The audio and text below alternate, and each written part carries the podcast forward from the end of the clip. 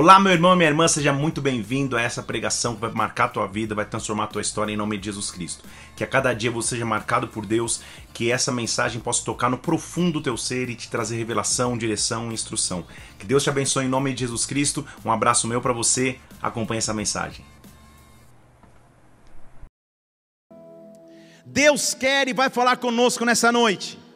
Quando nós já chegamos a Ele, a presença dEle nos satisfaz, a presença dEle nos alimenta. Salmo 139, versículo 23. O pedido do salmista é muito claro e simples. Ele diz assim: Sonda-me, ó Deus, conhece o meu coração, me prova, conheça os meus pensamentos, vê se há em mim algum caminho perverso e me guia por um caminho eterno. Pai, nós estamos aqui na tua casa nessa noite. Que privilégio é esse de podermos te adorar de simplesmente nos reunirmos para cultuar aquele que é digno de honra, de louvor e de adoração. Meu Deus, quando nós nos reunimos, a tua presença se manifesta. Quando nós nos reunimos, a tua glória vem. Nós te pedimos nessa noite mais uma vez, derrama de sua glória sobre nós. Derrama de teu Santo Espírito sobre nossas vidas, neutraliza e paralisa nas regiões celestiais tudo que seria contrário ao teu agir, contrário ao teu mover, que só haja espaço para o teu Santo Espírito, que só haja espaço para a tua presença acaba com a dúvida, dissipa o medo, dissipa a aflição do nosso interior e fala conosco de maneira espiritual nesta hora, meu Deus. Dá ordem aos teus anjos ministradores, que anjos possam subir e descer e nós sejamos imersos em tua presença, que o teu reino venha aqui, que a tua glória se manifeste aqui na terra, como já acontece no céu. Nós te adoramos antecipadamente por aquilo que o Senhor fará nessa noite, adorando o teu nome em o nome nome do Senhor Jesus Cristo. Amém, e amém, e amém, e amém. Adore ao Senhor e aplaudo. Aleluia. De tempos em tempos, dá uns cinco minutos em você ou na sua esposa, principalmente, e decide se arrumar a casa, ir para aquele cômodo ou aquele quarto que ninguém ousava mexer, ir para aquele local onde as coisas estão armazenadas de tempos em tempos chega a hora de limpar a casa. De tempos em tempos chega o momento de estabelecer organização onde achava-se estar organizado. Quem aqui, ou pense como está a sua casa hoje, domingo. Teve uma esposa que deu uma encarada no esposo aqui, que eu acho que vai ter que ir para o culto de casais. Muito bem. Como está a tua casa agora? Como está a organização da tua casa, fisicamente falando? Quando começamos a organizar, quando começamos a arrumar. Inicialmente parece que vai dar muito trabalho, mas depois do resultado efetivo, depois do resultado da organização, nós vemos o quanto valeu a pena.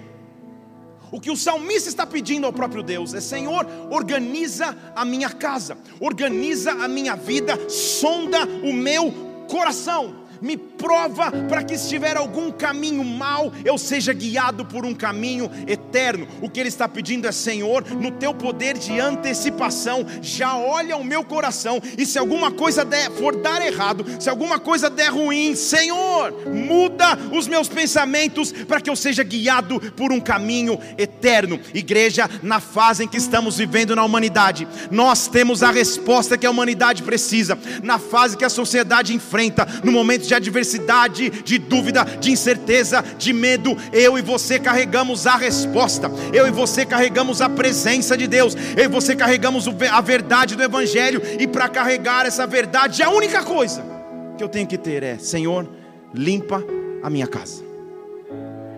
Poucos disseram amém, só os presbíteros, porque ai deles se não disserem, mas limpa a minha casa, limpa a minha vida, transforme a minha história.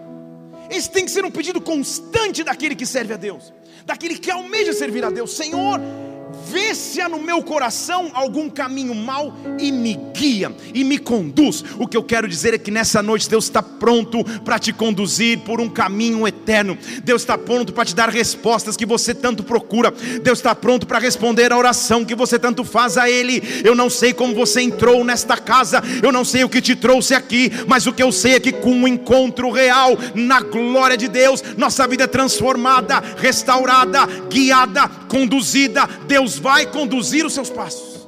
Ele vai. Portanto, é necessário saber qual é o nosso fundamento. Efésios capítulo 3, e eu espero que você tenha trazido algo para anotar, porque a gente vai falar muitos textos da Bíblia hoje, ou então finge que anota. Se preocupe não, tá? Nas próximas três horas, Deus vai falar contigo. Efésios 3, versículo 16. O apóstolo Paulo está dizendo, segundo as riquezas da sua glória, que Ele vos conceda que você seja fortalecido, robustecido com poder pelo seu espírito no homem interior. Ele está falando de um fortalecimento que não vem de fora para dentro, mas que vem de dentro para fora, não vem com circunstâncias ao meu redor, boas ou ruins, ela vem de dentro, da experiência que eu tenho com o Espírito de Deus, eu sou fortalecido.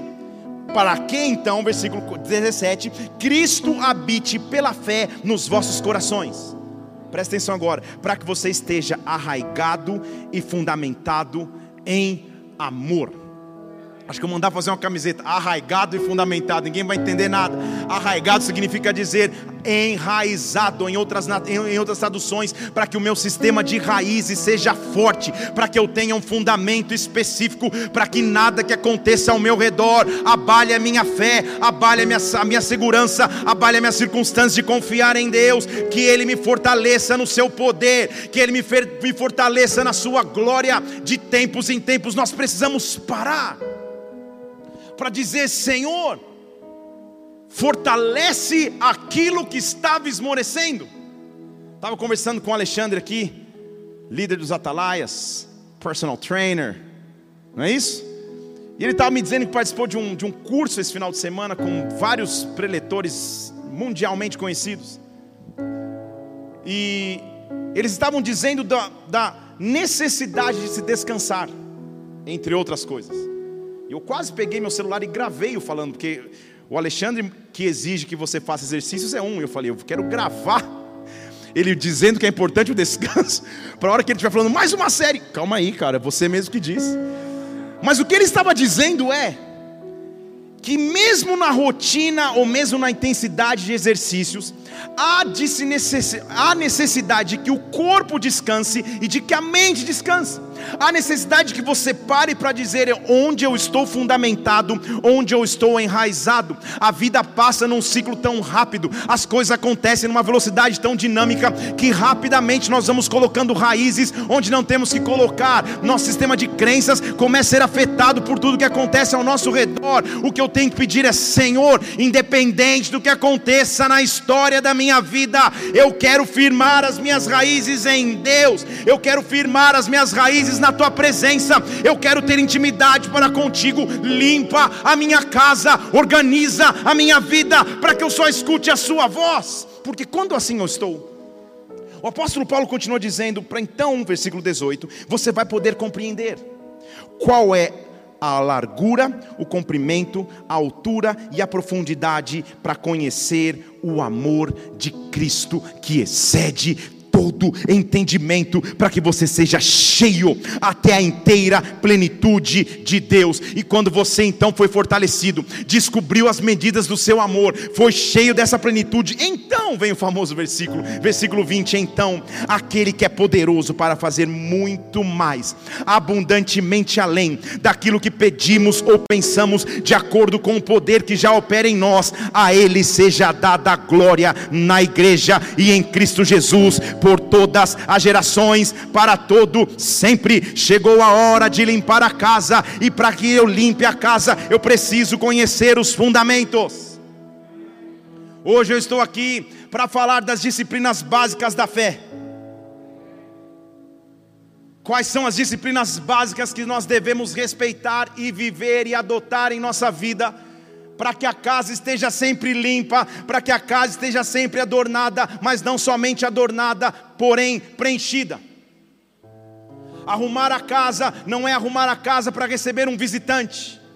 No caso de Deus, arrumar a casa é arrumar a casa para receber um morador, alguém que vem morar, alguém que vem habitar, alguém que vem 24 horas por dia, sete dias na semana, fazer parte da minha vida. Mateus capítulo 7, versículo 24. A Bíblia diz assim: Quem escuta as minhas palavras e as pratica, é como um homem prudente que edificou a casa sobre a rocha. Contar uma história a vocês aqui. Eu já fiz muitos casamentos. E cada um tem uma história interessante e específica. Ontem mesmo fiz o casamento maravilhoso, fui muito bem recebido por uma família que está aqui. Mas me lembro de um que eu fui fazer em São Paulo, num espaço e no salão que era parede com parede com outro salão. E eu estou nesse momento do casamento, falando da glória de Deus, como a família tem que estar fundamentada. O casal se ajoelha, eu oro por eles. E eu estou rasgando os céus, orando, falando: Senhor, que a glória de Deus venha sobre essa casa, que o Senhor abençoe essa família. E de repente, na festa do lado de lá, começou uma música. Parece que o barraco desabou. Tan, tan, tan. E eu comecei a gritar: Senhor! E o barraco desabando de um lado e eu orando do outro: Senhor! perdi a voz, mas construí a casa. Há momentos na vida em que parece que o barraco desabou em que parece que as estruturas foram embora, em que parece que toda a esperança se foi, nesses momentos eu preciso lembrar em quem eu fui fundamentado, e eu e você fomos fundamentados sobre a rocha. O versículo 25 de Mateus 7 diz: Pode vir a chuva, podem vir as torrentes, podem soprar os ventos, podem bater contra a casa, mas a casa não cai, a casa não cai, porque ela está fundamentada sobre a rocha. Será que você pode levantar uma de suas mãos aqui? Eu não sei quais são as lutas, eu não sei quais são as opressões, eu não sei quais são os ataques, mas uma coisa eu sei: eu e você escolhemos fundamentar as nossas vidas em Cristo, na rocha que é Jesus Cristo. Tempestade não derruba a casa, vento não derruba a casa, medo não derruba a casa, a minha casa está estabelecida por Deus, nele e somente nele. Quando tudo aparentemente estiver desabando, é nele que eu estou fundamentado. A pergunta então é só se você tem disposição ou não. E a resposta deveria ser sim. Você tem disposição de fundamentar tua casa em Cristo? Mais uma vez, Pai, eles assim disseram, então agora vamos começar a construir essa casa. Vamos organizar essa casa. Vamos voltar para as disciplinas básicas da fé que talvez tenha sido esquecido nessa geração presente e atual. O primeiro fundamento de uma casa que tem que ser limpa e fundamentada e arraigada em Cristo é o fundamento da santidade. É, estava até indo bem, pastor, estava até gostando, mas agora vai entrar nessa área. Santidade, ou ser santo, na raiz original da palavra significa ser separado do resto ser diferente do restante, ser diferente dos demais, significa ser consagrado, significa ser separado para Deus. Santidade, então, é a característica daquele que sabe que anda na terra, mas é separado do que acontece na terra. Foi por isso que o apóstolo Paulo dizia que, apesar de vivermos nesse mundo, somos cidadãos dos céus. Não vivemos de acordo com o sistema natural do homem. Em outras palavras, o que a, a, a, frase natural de que todo mundo faz, não tem problema, é sempre assim, não tem problema, não se encaixa para aquele que quer ser santo porque quem é santo é separado de alguma forma, quem é santo é consagrado de alguma maneira, não só exteriormente, mas principalmente no seu interior, é robustecido de acordo com Paulo. Eu só tenho raiz firme se na minha vida existe santidade, se na minha vida existe separação. Essa é uma disciplina básica da fé que edifica a casa. Não sei o que estou dizendo, é a Bíblia. Está preparado aí para anotar? 1 Pedro capítulo 1, versículo 15. Como é santo aquele que vos chamou, sede vós também santos em todo o vosso procedimento, porque está escrito: sereis santos, porque eu sou santo. 2 Coríntios capítulo 7, versículo 1: Visto que nós temos promessas, purifiquemo-nos de toda a imundícia da carne e do espírito, aperfeiçoando a santidade no temor de Deus. Eu já ouvi améns mais efusivos, mas eu preciso falar o que está na palavra. Santidade. Sem ela é impossível ter aliança com Deus. Com o pastor, sentado em gabinetes de aconselhamento. Muitas vezes nós vamos aconselhando, vendo pessoas lutando com a alma, com as dificuldades, lutando com lutas que se, que se apresentam todos os dias. E de repente, seja no Zoom ou seja ao vivo, Surge uma pergunta, mas como está a santidade na sua vida? E como é triste ouvir alguém dizer, é, sabe o que é, pastor? Então, quando vem com então, ou sabe o que é, segura é disciplina básica da fé. Ser consagrado a Deus, ter relacionamento com Ele, ser separado a Ele. A frase daquele que quer ser santo, está comigo aqui para você postar e falar que foi você hoje à noite é: uns podem, eu não posso mais. Para uns pode até ser normal, para mim não é mais. Eu escolhi ser separado, eu escolhi viver em aliança com Ele, eu escolhi estar enraizado nele. Eu preciso aperfeiçoar minha santidade todos os dias. É isso que o salmista estava dizendo: Senhor, olha o meu coração, se tiver algo mal em mim, me guia por um caminho eterno. Santidade é uma escolha diária quando você liga o computador, quando você liga a televisão, quando você acessa um site, a escolha de santidade está diante dos teus olhos quando você faz uma negociação comercial, quando você liga para alguém, quando você conversa em rodas que não tinha que conversar, todos os dias a santidade lhe é proposta, todos os dias uma escolha nos é proposta, mas para ter a casa limpa diante de Deus, para ter a manifestação real da presença de Deus, eu preciso ser santo, eu preciso ser separado, eu preciso ser consagrado. Já dizia a poetisa ao Rei dos Reis: consagro tudo o que sou de gato louvores transborda do meu coração. Você nem sabe o que eu estou dizendo, que você talvez seja muito novo. Celebrarei a Ti, ó Deus, enquanto eu viver. Quem sabe o que eu estou falando aqui? Essa poesia que estou fazendo agora. Ah, então tá bom.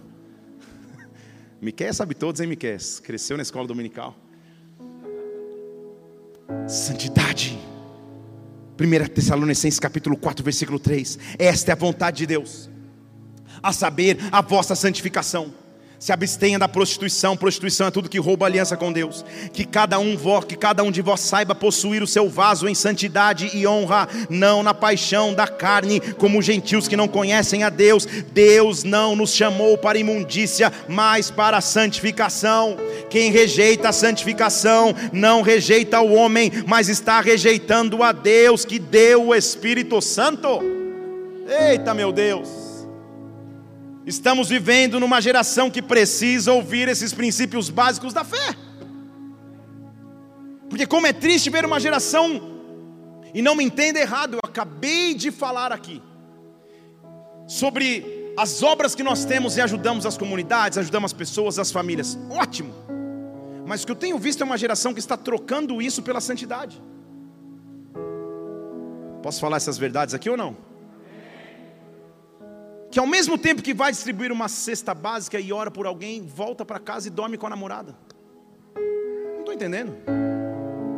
Está vivendo de um evangelho assistencialista e não um evangelho de santidade que dá assistência. O que Deus precisa de uma geração que se levante dizendo: Senhor, me manifesta com a tua glória. Deixa eu falar de novo: me manifesta com a tua glória, me manifesta com a tua unção, me manifesta com o teu porque essa é a única moeda conhecida nas regiões celestiais. Se você é consagrado ou não, se você é separado ou não. Lembre-se de quando um homem foi guerrear com demônios e levou uma coça, levou uma sua e falou: Cara, Paulo eu sei quem é, Jesus também conhece, mas você você não estou conhecendo, não, porque a única moeda no mundo espiritual é santidade. Esta é uma disciplina básica que tem que estar presente todos os dias de nossas vidas. O apóstolo Paulo diz assim, Romanos capítulo 12, versículo 1: Irmãos, eu rogo, eu imploro, pela compaixão de Deus, apresenta o seu corpo agora como sacrifício vivo, santo e agradável. Só então, depois do vivo, santo e agradável, você descobre descobre o que é a boa, agradável e perfeita vontade de Deus. Não há como ter a boa, perfeita e agradável se não tiver o vivo, santo e agradável. Estão aqui? Diga aleluia, vai melhorar. A única coisa que Deus quer é que nós nos preparemos. Porque Josué capítulo 3, versículo 5 diz assim: só se santifica, se prepara, porque amanhã o Senhor fará maravilhas no meio de vós.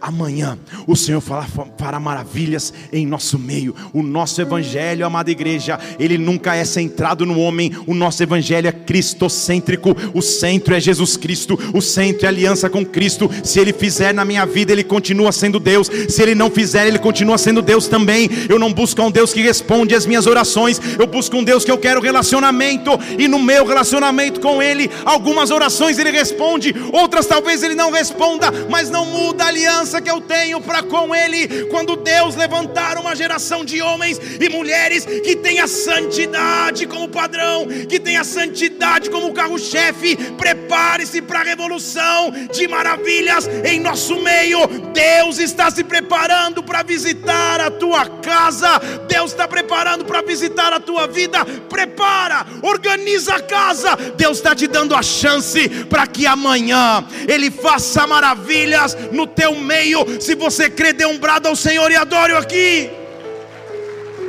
Ei! Eu já te contei a história de quando eu fui tocar contrabaixo no louvor há anos atrás.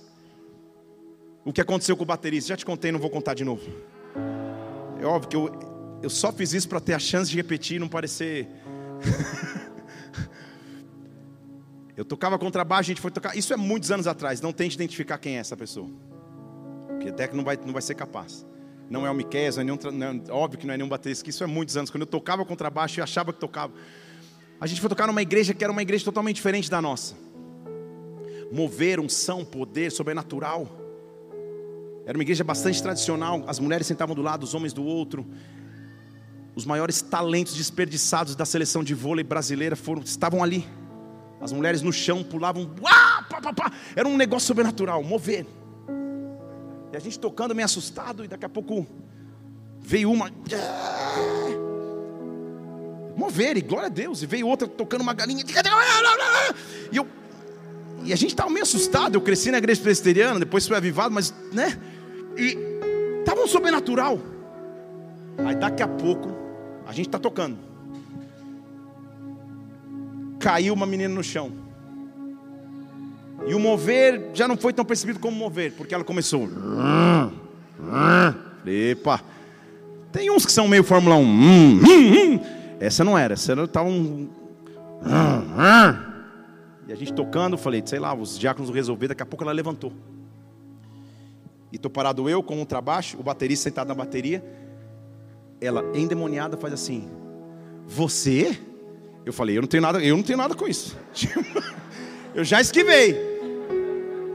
Você e falou o nome do baterista. Você está sentado aí? Eu falei para o cara, cara, simula uma contusão, simula uma dor de barriga, foge. Porque quando ela ia começar a desenrolar onde eles estavam na noite anterior, não era aquela menina. Vocês estão entendendo comigo ou não? Quando ele começou, a, a, a, quando ela começou a desenrolar, o cara saiu correndo e eu encontrei numa sala chorando desesperado. Falei: É, cara, eu te avisei tantas vezes que o mundo espiritual é real. Você esperou para descobrir assim. Importa, amada igreja, como o nosso nome é conhecido nas regiões celestiais.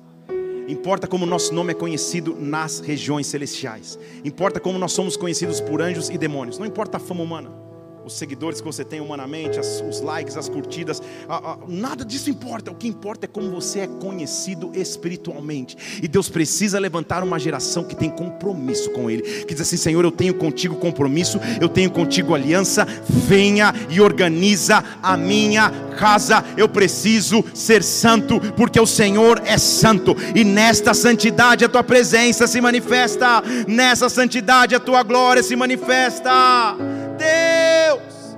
Desperta uma geração que ama a tua presença, que ama o teu nome, que ama a tua glória, que ama passar tempo contigo, que ama mergulhar na tua face, Pai que ama o Senhor acima de todas as coisas, que ama ter intimidade contigo, que ama estar em santidade contigo, que te procura pelo coração e não as mãos, que te procura para intimidade. Deus está levantando uma geração que vai manifestar a glória de Deus na terra, mas para manifestar esta glória, eu preciso das disciplinas básicas da fé. Santidade, seguida de obediência. Só está melhorando. No relacionamento de Deus com Israel no Antigo Testamento, principalmente, ficava evidente e claro que a obediência gerava bênção e a desobediência gerava maldição. Por exemplo, Deuteronômio capítulo 28, versículo 1 diz assim: Se você atentamente ouvir a voz do Senhor teu Deus, tendo cuidado de guardar todos os teus mandamentos que hoje eu te ordeno, o Senhor teu Deus te exaltará sobre as nações da terra. Todas as bênçãos virão sobre ti e te alcançarão, se você ouvir a voz do Senhor teu Deus. 1 Samuel capítulo 15, versículo 22: Tem porventura o Senhor prazer só em holocaustos? Teria porventura o seu prazer só em sacrifícios? Não, o prazer dele é que se obedeça à sua voz, porque obedecer é melhor do que sacrificar, o atender é melhor do que a gordura de carneiros. Tiago capítulo 1, versículo 22: Se vocês cumprirem, sede cumpridores da palavra, não somente ouvintes, enganando-vos a vós mesmos. Se alguém é ouvinte da palavra e não cumpre, é semelhante a um homem que se olha no espelho, mas rapidamente não lembra como era. Que analogia interessante. Porque de todas as pessoas aqui, desse local, o único que não consegue se enxergar agora sou eu. Não há um espelho aqui ou um monitor. Você está me vendo. Meus olhos azuis, meus cabelos topete maravilhoso, está me vendo. O que ele está dizendo é: o homem que fica distante de Deus é como um cara que se olha no espelho e vai viver. Perdeu a análise de si mesmo e está achando que está arrasando. É um homem que não pratica a palavra de Deus. Ele só, versículo 25, ele só atenta, entretanto, aquele que atenta para a lei perfeita da liberdade, nela persevera, não é ouvinte esquecido, mas é executor da obra, ele será bem-aventurado no que fizer. Deixa eu dizer uma novidade aqui: isso é Tiago. Tiago é depois do sacrifício de Jesus Cristo na cruz, isso já é a graça. Estão comigo aqui? E Tiago está falando da lei perfeita, porque a lei perfeita, ela é para sempre, para aquele que cumpre a lei. A lei nunca é pesada. A lei, na verdade, é um benefício. Por exemplo, no nosso Código Penal, imagino, não entendo nada de leis, um pouco. Há uma previsão para alguém que matar o companheiro, matar alguém. Há uma pena para essa pessoa. Para mim, graças a Deus, essa pena não tem diferença nenhuma, porque eu jamais vou matar alguém. Agora, essa mesma lei me protege. Porque talvez alguém que pensaria em me matar não mataria pensando na pena. Estão entendendo aqui comigo? Então, para quem cumpre a lei, a lei não é pesada, a lei é indiferente, porque ela só está ali para proteger. Para quem tem amor na presença de Deus, a lei nunca é um peso, a lei é um prazer, a lei é um deleite. Ninguém te força a buscar Deus todos os dias, é o teu prazer adorá-lo, é o teu prazer entrar na glória dEle, é o teu prazer entrar na presença de Deus, é o teu prazer é o teu prazer, o que Deus está despertando em nós, e nós estamos organizando a nossa casa, é para que Ele faça maravilhas em nosso meio, mas Ele está despertando o indivíduo que ama a Deus e o indivíduo que ama a Sua presença. Que todos os dias nós possamos buscá-lo, que todos os dias nós possamos adorá-lo, que todos os dias nós possamos chegar diante dEle. Sabe por quê? O fogo que você vai manifestar, a glória que você vai se manifestar, ele é gerado e produzido em secreto. Deixa eu falar de novo. No secreto você produz o fogo, em público você expõe o fogo que já foi produzido. É no secreto que você busca. É na madrugada de oração, talvez. É na manhã de oração, talvez. É na hora que você lê a palavra durante o dia. É nos tempos que você mergulha na presença de Deus. É ali que a tua base começa a ser estabelecida. É ali que você clama a Deus. Jesus alertou uma geração, ele diz em Lucas capítulo 6, versículo 46: Por que, que você me chama Senhor, Senhor, se vocês não fazem o que eu digo? Por quê? Todo aquele que vem a mim e ouve as minhas palavras e as pratica é semelhante ao homem que edificou uma casa, colocou alicerces e a casa não pôde ser abalada. O que eu vejo é a glória de Deus vindo sobre nós, é a presença de Deus vindo sobre nós é a presença de Deus derramando sobre a nossa geração, mas não somente como uma sensação externa, não somente como um calafrio, não somente como um arrepio que dura da noite para o dia e amanhã já acabou, mas que encontra um sistema de raízes, que encontra um sistema de plantio, que encontra um homem e mulher que amam mergulhar nesta presença. Ah, talvez o que eu esteja falando seja o utópico para você. Talvez você dizendo, não, isso é distante demais. Não é. A Bíblia já me disse: buscar-me-eis, me achareis. Se você buscar de todo o coração, eu serei achado de vós. Deus está esperando para te encontrar. Deus está esperando para derramar glória. Deus está esperando para te revelar segredos. A resposta da oração que você tanto busca a Deus já está liberada no teu secreto com o Pai, no teu momento de intimidade com Deus. Simplesmente abra a porta e diz: Vem, vem, vem, Senhor. Eu organizo a minha agenda para que o Senhor venha.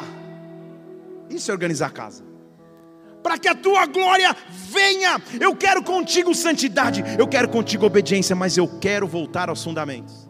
Posso começar a ministrar? Por exemplo, eu quero desenvolver uma vida de oração. Oração é uma das ordenanças bíblicas. Tiago capítulo 5, por exemplo, versículo 16: Confessai os vossos pecados uns aos outros, e ore um pelos outros para que vocês sejam curados, porque a oração de um justo muito pode no seu efeito, é o famoso versículo. A súplica de um justo pode muito na sua atuação. Mateus capítulo 7, versículo 7: Pedi e dar-se-vos-á, buscai e acharei, batei e abrir-se-vos-á. O que pede, recebe, o que busca, acha, o que bate, abre. Mateus capítulo 21, versículo 22: Tudo que você pedir na oração, crendo, você vai receber. Oração. Só que a oração seria rasa demais para ser só um sistema de pedidos. Já é um sistema de pedidos, mas é rasa demais se fosse só um sistema de pedidos. Oração é o maior caminho que alimenta corpo, alma e espírito. Nós estamos começando na data de hoje uma campanha em nossa igreja de oração, onde nós vamos conscientizar através do nosso Instagram a importância de orar em qualquer momento, em qualquer circunstância. Ore. Então você vai perceber nessa semana já um ou dois posts direcionados para oração. Porque nós vamos, Deus colocou no meu coração iniciar uma revolução de oração. Deixa eu falar de novo, uma revolução de oração. O evangelho, igreja, sempre foi uma contracultura. Estamos no momento onde a cultura dita o afastamento. Nós vamos aproximar através da oração. Você não entendeu? Eu vou te explicar. As coisas vão se normalizar cedo ou tarde. Eu quero educar a minha filha de 13 anos, por exemplo, a ir no parque shopping, passear com as amigas ou passear com a família e passar os olhos pela praça de alimentação e falar: Senhor, que família aqui precisa de uma oração? Eu quero educá-la a sentar na mesa e falar: Posso orar por vocês? Ela vai ouvir uns 20 não, mas se ela escutar um sim, ela vai sentar e vai orar. E orar não é, eita, não é isso. orar é sentar e dizer: Senhor, eu quero orar por essa casa, eu quero abençoar esta família, eu quero pedir que Teu Espírito Santo comande os sonhos, os planos, a visão e os propósitos. É fácil para nós, como igreja, criarmos a estrutura, abrirmos as portas e dizer: Senhor, mande-nos as ovelhas. Difícil é falar: Senhor, onde estão as que nós vamos buscar? Você está entendendo comigo aqui? Onde está aquele cara que está sentado na, na, na praça um, do Cruzeiro? Sei lá, tem praça no Cruzeiro, não tem mais? Onde o cara que está sentado na praça da Sé? Que está pensando em tirar a própria vida porque está endividado e eu vou passar por ele. Deus vai falar: ora por aquele cara. Eu vou sentar e falar: Posso orar por você? Porque a Bíblia manda orar um pelo outro. Vocês estão comigo aqui? Numa geração onde todo mundo pensa em si mesmo, o Evangelho é a contracultura que diz: Eu vou dar sem esperar nada em troca. Eu estou dizendo o que nós vamos fazer depois dessa campanha de você entender a importância de oração, porque a Bíblia diz que nós somos reis sacerdotes. Você trabalha com pessoas que eu jamais vou conhecer, que só de saber que eu sou pastor nunca vão querer falar comigo, porque o nome pastor às vezes, não, que pastor o quê? mas você trabalha do lado. E talvez você possa oferecer uma oração, possa oferecer uma palavra de apoio, e Deus vai te capacitar por isso, porque você é rei e sacerdote. Vocês estão comigo aqui? Nessa campanha de oração, nós vamos colocar uma faixa aqui na porta da igreja, gigantesca, nesse, painel de vidro. E vai estar escrito assim: Você precisa de uma oração? Entre. Não de domingo, todos os dias da semana. E nós vamos ter uma escala de pessoas que talvez você vai estar envolvido, sentados aqui e cumprindo os protocolos, distanciamento, a pessoa vai passar ali na estrutural. Eu já fico imaginando, viajando. Desesperado, chorando, acabou de ser mandado embora. Tem uma enfermidade na família, ele vai ver a faixa. Ele vai falar, cara, sei lá, né? Já tentei de tudo. Vai entrar. E talvez você vai estar sentado e vai oferecer uma oração. Só que os meses vão passar. E um dia você vai ver essa pessoa pegando o microfone aqui dando um testemunho. Esta aqui é a minha casa. Essa aqui é a minha família. Esses aqui são os meus filhos. Teve um dia, seis meses atrás, que eu estava desesperado. Passei na frente desse prédio que eu nem sabia o que era esse negócio de bola de neve, até achei que era uma balada. Entrei, recebi uma oração, e essa oração mudou a minha vida. Igreja, este é o ano da maior colheita, porque nós temos a resposta que a humanidade precisa. O que você carrega, aqueles que estão ao teu redor precisam. O que você carrega, a humanidade precisa. É muito mais do que só o que eu preciso para mim, é muito mais do que só o que eu preciso para o amanhã. Deus vai cuidar das minhas necessidades, Deus vai cuidar daquilo que me angustia, Deus vai cuidar de mim. Mas quando eu abro o coração para orar pelo outro, para oferecer amor pelo outro, então a revolução de amor e de oração começa a se manifestar. Eu estou chamando uma, uma onda de salvações, de conversões, de vidas que vão ser tiradas do inferno e trazidas para o amor de Cristo. E Deus vai te usar como instrumento, Deus vai me usar como instrumento para que a glória dele se manifeste. Se você crê, dê um brado ao Senhor e adore-o.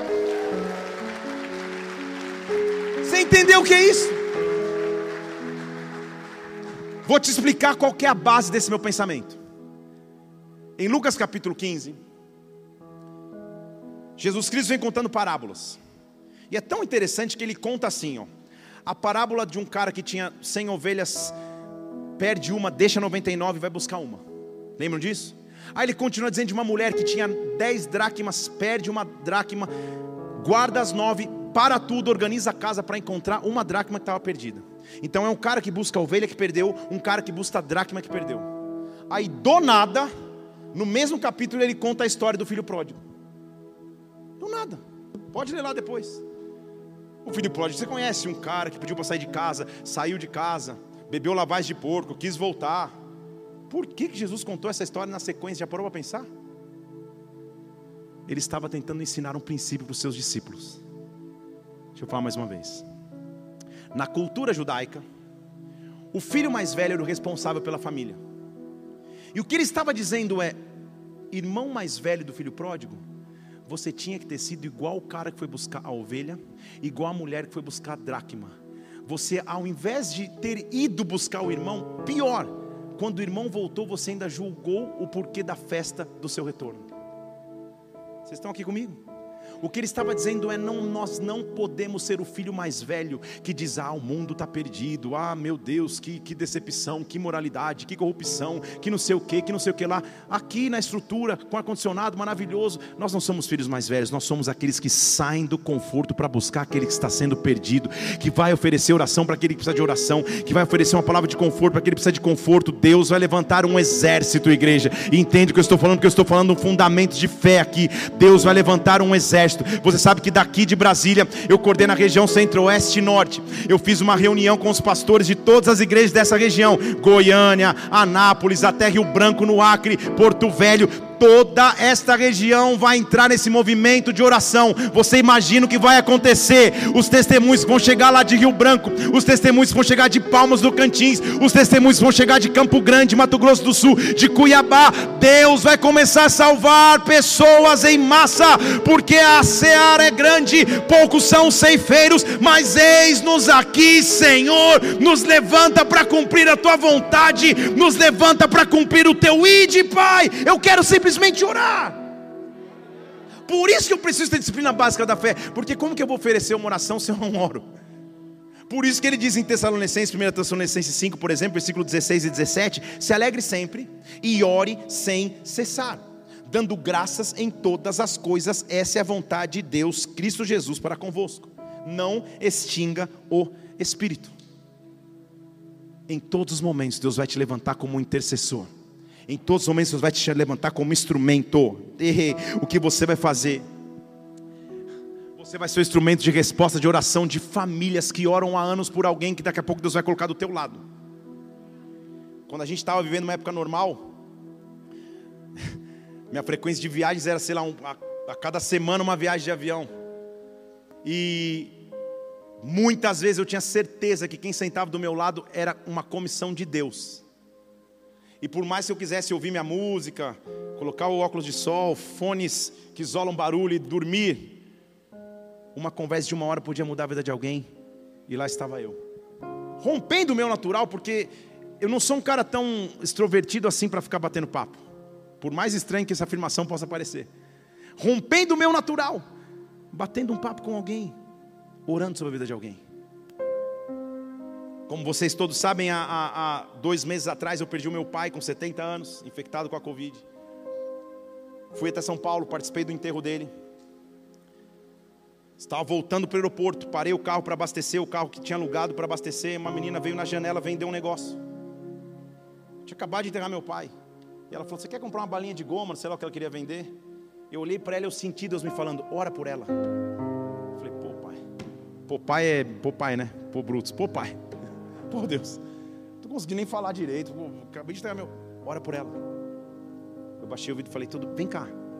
A balinha de goma talvez eu não vá comprar, mas por que, que você saiu da igreja? Você não dançava no ministério de louvor?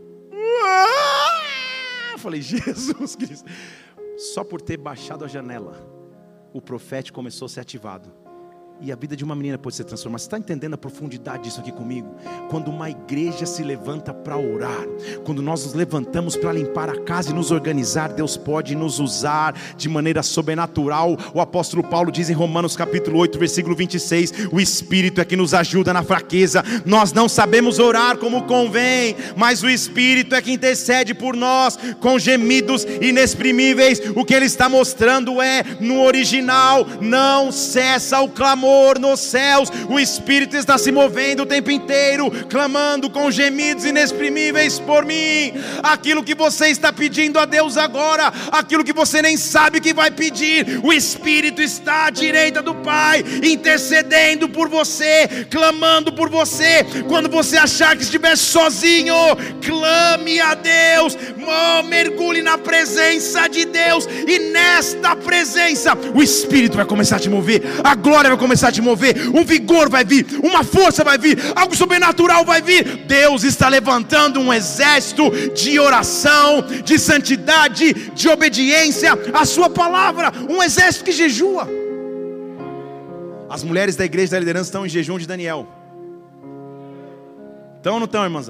Isso. E eu, muito espiritual, sexta-feira postei a foto de uma feijoada. Esqueci que elas estavam em jejum de Daniel. Espero que vocês tenham continuado firmes. Joel capítulo 2, versículo 12 diz assim: Convertei-vos a mim, converte o coração, isso com jejuns, choro e pranto. Rasga o vosso coração, e não só as suas vestes, não é só externo, é interior.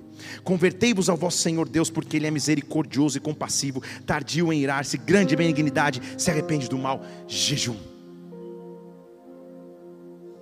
Meu filho de 5 anos esses dias perguntou para mim, pai, você sempre faz jejum? Porque toda hora tem algum jejum acontecendo. E como eu fico feliz quando ele faz essas perguntas, porque é a minha maneira silenciosa de ensiná-lo princípios. Eu falo, é filho, eu sempre faço.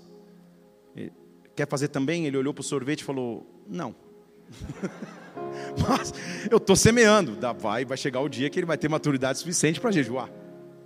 Jejum oração, disciplinas básicas da fé. Em Marcos capítulo 9, por exemplo, versículo 29, quando os discípulos não puderam expulsar um demônio, ele falou: Cara, sabe por quê? Essa casta de demônios ela só sai através de oração e jejum. Agora, o principal fundamento que nós precisamos resgatar. Já falei da oração, já falei da obediência, já falei da santidade, vou falar do último agora. É a nossa vida de leitura da palavra. Estamos numa geração que não está acostumada a ler. Vou te dar um exemplo que eu uso sempre, que é básico, mas que é muito importante.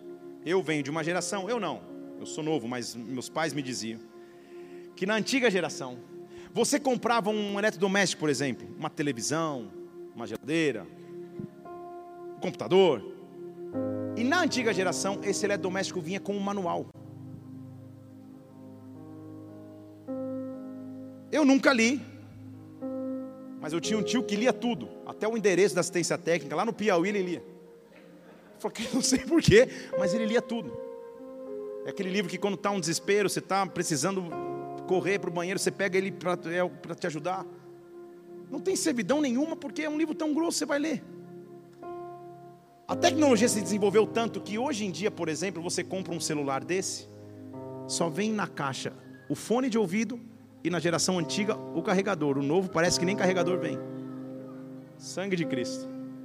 Não vem nem o manual, porque ele imagina que você vai aprender intuitivamente como usá-lo. Vai ser natural aprender. E se você não souber, você vai entrar num fórum da internet, num Google, no YouTube e vai aprender como reiniciar o Instagram. Como não sei o que. Você vai buscar informação que você não precisou pesquisar. Como ensinar uma geração assim, que a nossa essência é a leitura da palavra. Na palavra não tem fórum da internet. Para a palavra não tem resuminho que você pode só, ah não, vou só resumir. Não, não, não, não. Para a palavra eu preciso mergulhar. Isso é disciplina básica da fé, porque o homem sem a palavra de Deus é vazio. A Bíblia diz que a fé vem pelo ouvir, vírgula, e ouvir a palavra de Deus. A nossa fé, o nosso sistema de crenças tem que estar fundamentado na palavra, tem que estar fundamentado na verdade da palavra de Deus. Ela tem que ser o nosso sustento e alimento diário. É por isso que, por exemplo, pastores como eu, por exemplo, fazem um propósito de leitura da palavra para te incentivar a ler dá um mega gigantesco trabalho.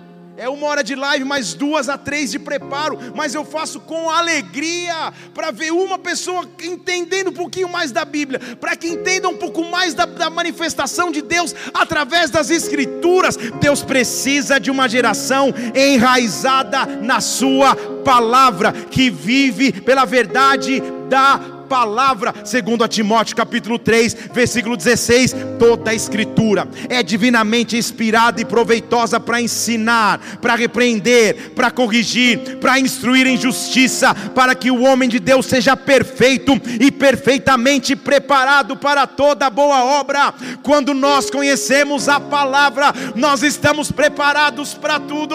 Quando nós conhecemos a verdade da palavra, ela nos prepara para qualquer desafio na vida. Salmo 119, versículo 105: Lâmpada para os meus pés é a tua palavra, ela é a luz para o meu caminho. Vou derrumar um caminhão de palavra aqui. Hebreus capítulo 4, versículo 12: A palavra de Deus é viva, é eficaz, é mais cortante que uma espada. Ela entra na divisão da alma, do espírito, ela é apta para discernir pensamentos e intenções do coração. Mateus capítulo 4, versículo 4, Jesus respondeu: Não é só de pão que o homem vive, mas de toda a palavra que sai da boca de Deus. Salmo 119, versículo 11: Eu escondi a tua palavra no meu coração para não pecar contra ti. Provérbios capítulo 30, versículo 5: A palavra de Deus é pura, é um escudo para aqueles que nele confiam. Palavra, palavra de Deus. Quem não vive na palavra vive em conceitos naturais que não sei quais são. Quem vive na palavra, quem está aliançado na palavra, agora tem alimento, tem fundamento. Deus precisa revelar a ti a palavra. A palavra de Deus. Jeremias capítulo 15, versículo 16: Senhor, eu achei a palavra e comi. Jeremias era meio, era meio doidão mesmo. Eu achei a palavra e comi porque a Sua palavra para mim é como uma alegria e gozo no coração. Senhor, eu levo o Teu nome todos os dias, Senhor dos exércitos, eu quero comer da Tua palavra. João capítulo 17, versículo 17: o próprio Jesus Cristo está pedindo para o Pai: Pai, santifica-os na verdade, a Tua palavra é a verdade. Esta é a palavra imutável do nosso Deus, essa é a palavra inalterável do nosso Deus. É nesta palavra que nós vamos mergulhar. O que eu quero liberar sobre a tua vida é que, quanto mais você buscar a palavra de Deus, Deus vai te dar revelação, entendimento, sabedoria. Deus vai abrir os teus olhos para que você enxergue além dos versículos. A palavra de Deus será o teu condutor de vida ao falar sobre vestirmos uma armadura, o apóstolo Paulo diz em Efésios capítulo 6, versículo 17: pede o capacete da salvação, pega a espada do Espírito, que é a palavra de Deus. Põe o capacete, eu sou salvo. Na minha mente, nada mais toca, eu sou salvo. Mas pega a espada com aquilo que você vai lutar todos os dias espada. Lá na minha infância, minha mãe tinha uma caixinha das promessas, que era a maneira de tirar a palavra. Alguém sabe o que eu estou falando aqui? Na Praça da Sé também tem um cara que vai com um papagaio lá. Aqui em Brasília acho que não tem. E ele faz um carinho no papagaio, sei lá, dá um pão para o papagaio, o papagaio vai lá tira uma, um, um versículo. E frequentemente a gente tirava as palavras ali. Quando era o Senhor meu pastor, nada me faltará, era maravilhoso. Agora, quando era arrependei-vos, raça de víbora, você já rasgava e falava, essa aí. Irmãos, palavra é para se ter intimidade. Não se pode buscar a palavra só no momento de desespero, meio como se fosse um horóscopo, com perdão da expressão. Vocês estão aqui? Lá na Indonésia, aqui no Brasil não, Brasília é muito menos. As pessoas em desespero. Senhor, o senhor precisa falar comigo agora, agora, pai. Está clamando aqui, do outro lado está pensando: onde será que está minha Bíblia? Onde eu guardei? Ah, deve estar tá ali, tá. aí pega, aí abre. Deus! Não é isso? Quem nunca fez isso, que atire a primeira pedra. Fala comigo agora! Fala de novo, pai! Eu amarro essa opressão que está me colocando aqui no versículo, não é isso? A palavra é para se deleitar, a palavra não é para tirar sorte, a palavra é para ter conhecimento e sabedoria. Pouco importa se você conhece os versículos de cor ou não, não é isso que eu estou dizendo aqui. Eu estou dizendo que você precisa ter a palavra pronta nos teus lábios, para que quando o inimigo vier com mentira, você combata com a verdade da palavra. Quem forma os teus conceitos é a palavra de Deus. Quem é tua espada diária é a palavra de Deus. É hora de limpar a casa, é hora de colocar os fundamentos, é hora de se guardar no Senhor, é hora de dizer: Senhor, tu és o meu refúgio, tu és a minha esperança, tu és a minha segurança. Ah, meu Deus, nos leva para os fundamentos que nos vão fazer construir o edifício de forma sólida, o edifício de forma sobrenatural. Eu só quero mergulhar na tua palavra, eu quero conhecer a tua palavra, eu quero ter uma vida de oração, eu quero ter uma vida de jejum, eu quero ter uma vida de santidade. Quem se levanta assim está repleto de uma armadura e não leva uma vida vazia, mas leva uma vida com propósitos, leva uma vida com objetivos. Davi descobriu isso. E eu amo a palavra de Deus porque ela não omite os erros dos grandes homens. Davi foi escolhido na casa de seu pai, escolhido mais ou menos, foi a opção que sobrou, ele foi escolhido. Era tão importante que nem para assistir o irmão ser coroado rei ele foi chamado, quanto menos para ele ser o rei. Todos estão passando e falam, mas acabou. Não, não, tem, na verdade tem um. Vem Davi, não teve tempo de perfumar, de arrumar, ele só vem. Quando ele vem, cai o óleo na cabeça dele. Que representaria a realeza, mas na verdade nisso representou perseguição. Começa a fugir de Saul, mata Golias achando que ia dar tudo certo. É enganado, a filha de, a primeira filha de Saul não é entregue a ele em casamento, a segunda é entregue em casamento, mas logo é dado a outro homem. Uma confusão, ele tem que passar a fugir da lança de Saul, fugir da perseguição de Saul, de um cara que era pastor de ovelhas, ele passa a ser um homem que se esconde em cavernas. Finalmente ele volta, tendo a chance de perseguir Saul. Ele não desonra Saul. Ele volta para a presença do povo em Judá. É ungido rei em Judá. Continua tendo perseguição. Mais para frente é ungido rei sobre todo Israel. O povo se une em Hebron e o unge. Quando tudo parecia que ia bem, daqui a pouco ele pipoca, ele tropeça, vai para a sacada a hora que não tinha que ir. Olha uma mulher, deita-se com a mulher vive um recomeço com Deus. Só que seu filho Absalão, depois desse acontecimento, a espada entra na casa de Davi, divide a casa dele. Ele tem que se defender do seu próprio filho Absalão. Tem que defender o seu trono, tem que colocar rapidamente Salomão numa mula, levá-lo para o meio da cidade, dizer ele que vai ser o próximo rei. A vida dele foi uma vida de muitos desafios, assim como eu e você. Só você sabe os desafios que estão propostos amanhã os desafios que você tem que cumprir agora. Quando você voltar para os teus compromissos, para o teu trabalho, para os teus pensamentos, você sabe quais são os desafios. Mas Davi descobriu o verdadeiro caminho. Davi descobriu a verdadeira fonte, e é isso que eu quero liberar sobre nós nessa noite. Segundo Samuel capítulo 22, versículo 29, ele diz: Senhor, tu és a minha candeia, o Senhor ilumina as minhas trevas. Candeia é luz, é lanterna, é lamparina. O Senhor é que ilumina as minhas trevas. Contigo, meu Deus, contigo eu passo pelo meio de um esquadrão. Contigo eu pulo muro. Você está dando um amém, mas vamos entender o contexto. Você falou: o que, que é esquadrão? O que, que é isso? O que, que ele está dizendo? Ele estava sendo perseguido pelo exército de Israel. Ele diz: Senhor, se o Senhor estiver comigo, eu passo no meio do exército sem ter medo do que vai acontecer comigo. Contigo eu pulo muros, contigo eu continuo caminhando, porque eu descobri qual é a verdadeira fonte de vida, eu descobri qual é a verdadeira fonte de esperança. Este é o versículo que você tem que levar para a tua semana. Esse é o versículo que você tem que imprimir, colocar no teu espelho, na tua testa, na tua geladeira, onde você quiser. Versículo 31. Quanto a Deus Deus, eu sei que o seu caminho é perfeito, eu sei que a palavra dele é fiel, ele é o escudo de todos aqueles que nele se refugiam. Eu não sei o que está acontecendo ao meu redor, eu não sei qual é a perseguição de Saul, eu não sei qual é a guerra em Israel, mas contigo eu passo no meio de um esquadrão, contigo eu passo no meio de um batalhão, a tua palavra é fiel, a tua palavra não falha, contigo eu transponho muros, contigo eu tenho refúgio, por quê? Porque quem é Deus, senão o Senhor?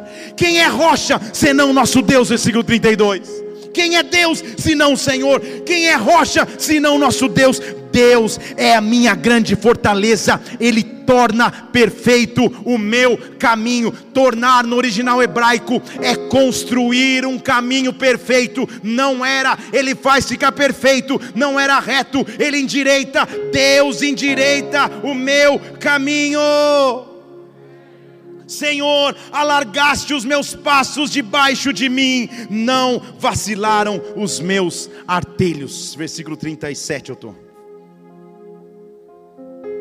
alargaste os meus passos, confirmaste os meus passos, os meus artelhos, o ossinho do tornozelo não vacilou, eu não fiquei tremendo os pés, o Senhor conduziu os meus passos. Olha o que ele diz no versículo 38: persegui meus inimigos e os destruí, nunca voltei sem que eu os tivesse consumido. Ah, ah, posso entrar mais um detalhe aqui? Quando Davi, em 1 Samuel 17, está buscando, não precisa colocar na tela não, está buscando Golias, a Bíblia diz que ele não fica esperando Golias vir, ele corre atrás de Golias. Ele que vai atrás do gigante. O que a Bíblia está mostrando é que a vida judiou muito de Davi. Perseguido por Saul, perseguido pelo filho, escondido em caverna, mas a essência ele não perdeu.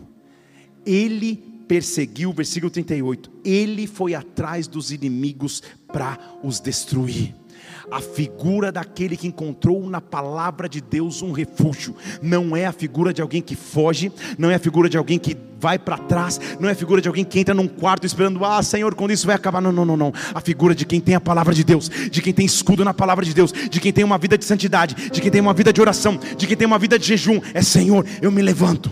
Onde estão os inimigos que estão vindo contra mim? Deixa eu persegui-los, deixe-me destruí-los, deixa eu perseguir essa depressão que bate na porta da minha casa, deixa eu perseguir esse espírito de divórcio que tenta roubar meu casamento, deixa eu perseguir essa maldição que quer roubar a vida dos meus filhos, deixa eu perseguir essa enfermidade que ataca a minha família. Eu me levanto na autoridade do nome do Senhor Jesus para transpor um batalhão, para atravessar um esquadrão, dizendo: Onde estão os meus inimigos? Na minha mão eu tenho uma espada, na minha mão eu tenho uma verdade, na minha mão eu tenho uma palavra. Senhor, versículo 38, eu persegui meus inimigos, eu os destruí, eu não voltei até que os tivesse consumido. Ele diz, versículo 39: Eu consumi, eu os atravessei, de modo que não mais se levantaram, caíram debaixo dos meus pés, caíram debaixo dos meus pés. Eu não sei se você entendeu, já estou profetizando sobre a tua vida. Deus vai te dar autoridade, unção, poder para perseguir aquilo que tentava contra a tua vida, contra a tua história. Persegue, consome, atravessa, de modo que não fica mais diante de ti. Oh! Eu persegui, Pai. Oh! Há um versículo que diz assim: O Deus de paz, o Deus de paz, ele, ele diz que é um Deus de paz, esmagará a Satanás debaixo dos vossos pés. Calma, ele não é de paz? Está comigo? Ele não é de paz? O original do versículo quer dizer: O Deus que estabelece a paz usa a força que for necessária para que a paz seja estabelecida. É por isso que ele, desde sua ressurreição, cumprimentou os seus discípulos, dizendo: A paz esteja com vocês. Eu deixo com vocês a minha paz. Feche seus olhos, curva sua cabeça. O que, que hoje tira a tua paz? O que, te, o que hoje tira a tua força de prosseguir, de caminhar? Eu quero que você se prepare para que a tua casa seja transformada por Deus, para que a tua casa seja renovada por Deus. Eu quero que você abra espaço para dizer: Senhor, se é necessário uma nova vida de oração, uma nova vida de intimidade, som do meu coração. Se é necessário uma nova vida de leitura da palavra, se é necessário uma nova vida de santidade, são disciplinas básicas da fé que não podem ser esquecidas, Deus. Hoje eu digo: vem, entre em minha casa e me transforma, entre em minha casa e me renova, mas me dá forças para que eu possa transpor muros, me dá forças para que eu possa prosseguir em autoridade, em poder. Hoje é individualmente que Deus quer fazer a obra. Hoje é individualmente que Ele quer te transformar. Eu não sei quem você é nessa casa. Um pedido te faço: esquece por um minuto quem está à tua direita ou esquerda. Fique em pé no seu lugar. Levante suas mãos aos céus. Diz: Vem, Senhor. Toca na minha vida. Entra na minha casa. Me transforma. Você é bem-vindo, Deus. Espero que através dessa mensagem você tenha sido marcado profundamente pelo Espírito Santo, sua vida seja impactada e transformada, viu? Tem muitas outras pregações aqui no YouTube, Felipe Parente. Faz o seguinte, inscreve-se no canal também para que você sempre receba os alertas das pregações assim que elas acontecerem. Que Deus te abençoe. Até a próxima. Fica na paz do Senhor.